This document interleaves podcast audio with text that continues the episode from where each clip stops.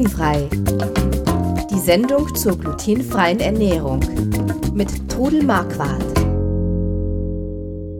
Willkommen zurück zu Glutenfrei, dem Podcast rund um die glutenfreie Ernährung. Heute mal ein ganz anderes Thema, aber dazu gleich mehr. Ähm, gleich vorneweg, wir sind keine Mediziner, keine Ernährungsberater. Alle Hinweise in dieser Sendung beruhen auf eigenen Erfahrungen und auf 20 Jahren Leben mit der Diagnose Zöliakie. Und wenn ich wir sage, dann meine ich mich. Mein Name ist Chris Marquardt und meine Mutter, die Trudel Marquardt. Hallo. Hallo. Ja, und äh, von dir kam der Vorschlag, dass wir mal was anderes machen. So quasi 30 ist ja ein Jubiläum, ne? Jubiläumsfolge. Und ähm, dass wir heute mal über ein Produkt sprechen, was wir gemacht haben und was vielleicht noch gar nicht alle kennen und da so ein bisschen mal hinter die Kulissen schauen. Und zwar geht es um unser E-Book. Wir haben, äh, also du bist ja Autorin, du hast das äh, Buch Glutenfrei genießen im Gräf und Unser Verlag. Das, äh, das äh, zweite war, oh Gott, wie hieß das? Glutenfrei backen vom Umschau Verlag. Vom Umschau Verlag. Wo ich mit drei anderen Autoren gemacht habe. Genau, und dann haben wir äh, uns entschieden, mal den Selbstverlag zu probieren und haben ein E-Book gemacht. Und zwar das äh, Trudels himmlisches Backbuch, wo es um Backrezepte geht. Und ähm, wir wollen ja. heute mal ein bisschen darüber reden, wie so ein Buch entsteht, weil das äh, schon auch ab und zu mal als Frage kommt. Leute sind doch schon neugierig. Was bedeutet das eigentlich? Weil die sehen dann am Schluss einfach ein Produkt und man ja, weiß nicht so genau, was da alles passieren muss, bis das soweit ist. Ja, ich erzähle euch mal kurz, wie die ganze Sache angefangen hat.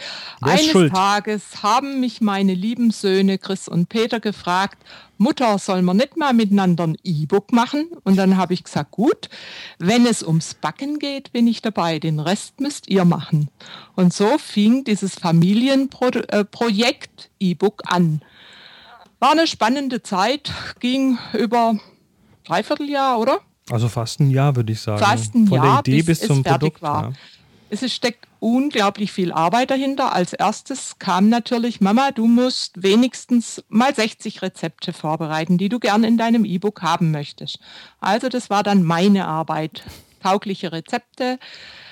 Also wir, wir, äh, hatten, wir hatten eine Arbeitsteilung. Also da, da ist natürlich die, die äh, Autorin, die die Rezepte nicht nur aufschreibt, sondern sie auch Probe backt, aus, austestet, ob es funktioniert, ob die Mengenangaben genau stimmen, ob die Zeiten stimmen, ob die Temperaturen stimmen. Ähm, Backen ist ja eh so ein zentrales Thema.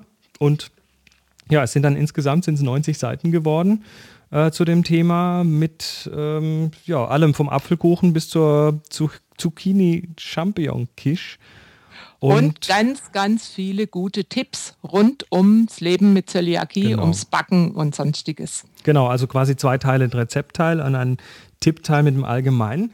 So, und jetzt ist natürlich, dass ähm, bis, bis hinten ein fertiges Produkt rausfällt, ist tatsächlich nicht, äh, nicht so ganz ohne, weil nachdem das Ganze geschrieben ist, ähm, wenige Leute können druckreif schreiben und ich kenne es von mir. Ich habe auch gerade ein Buch fertiggestellt, zusammen mit meiner besseren Hälfte. Da geht es um Fotografie. Und das Lektorat und das Korrektorat, also die, die nächsten Stufen dahinter, die finden immer noch Fehler und die finden immer noch komische Formulierungen.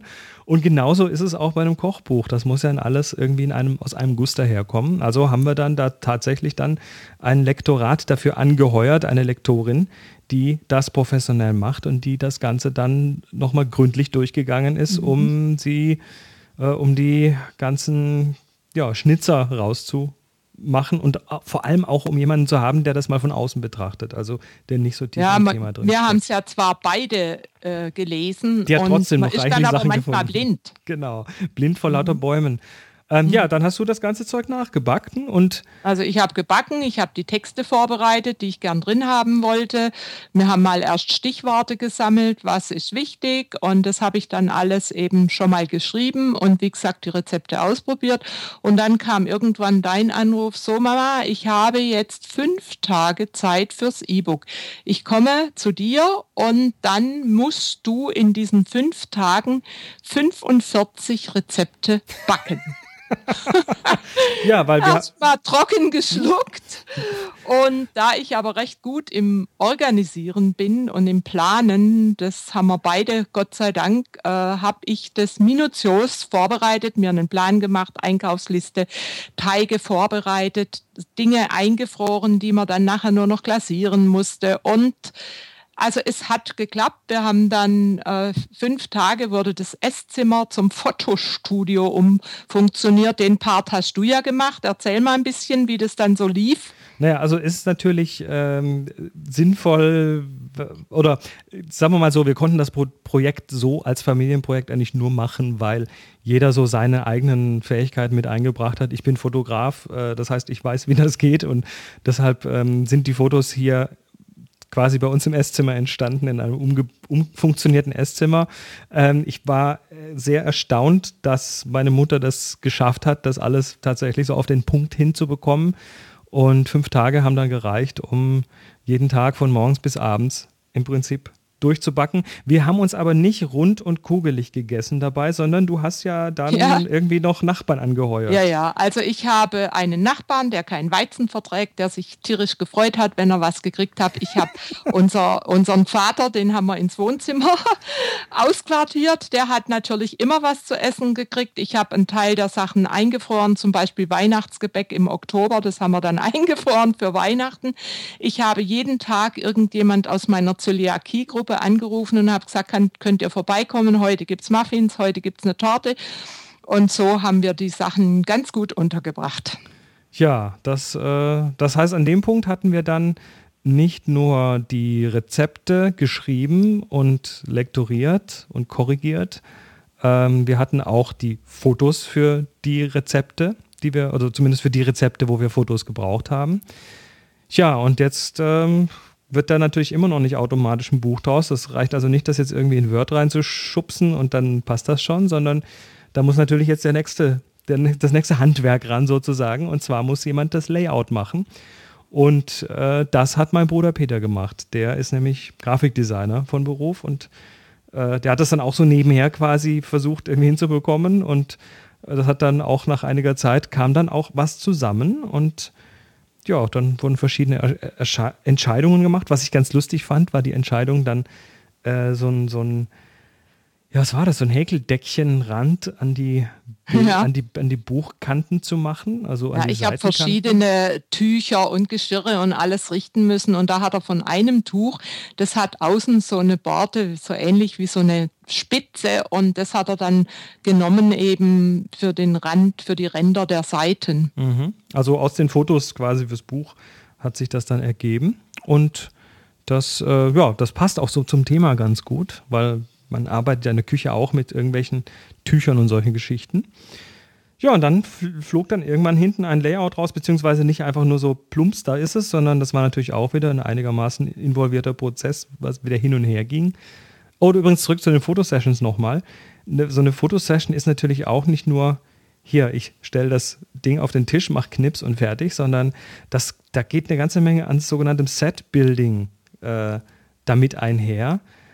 Also die, die, Geburtstagskuchen zum Beispiel äh, für Oder Kindergeburtstag. Kinder, Kindergeburtstag. Da, da, da müssen natürlich nachher auf dem Tisch irgendwie Luftschlangen sein. Das muss in irgendeiner Form, muss das äh, dem, dem, dem Inhalt quasi angemessen sein oder ähm, entsprechende, was weiß ich hier, die, die Spitzbuben zum Beispiel für Weihnachten, die sind natürlich auf einem Backblech ähm, fotografiert oder die Walnusskipferl entsprechend auf einem auf einer bunten Unterlage, so eine Serviettenunterlage ähm, ich muss gerade mal schauen, hier noch so ein paar andere Bilder. Also ich finde, dass wir uns da auch unheimlich gut ergänzt haben. Ich habe genau gewusst, was du gern möchtest und du bist auf mich mhm. eingegangen und also ich bin richtig stolz, dass ihr Jungs das mit mir zusammen gemacht habt. Hutzelbrot war zum Beispiel so eine Geschichte. Ja. Da haben wir das nicht nur das Hutzelbrot auf dem Brettchen aufgeschnitten, sondern auch noch Teile der rohen Zutaten daneben getan. Eine Zimtstange, ein paar,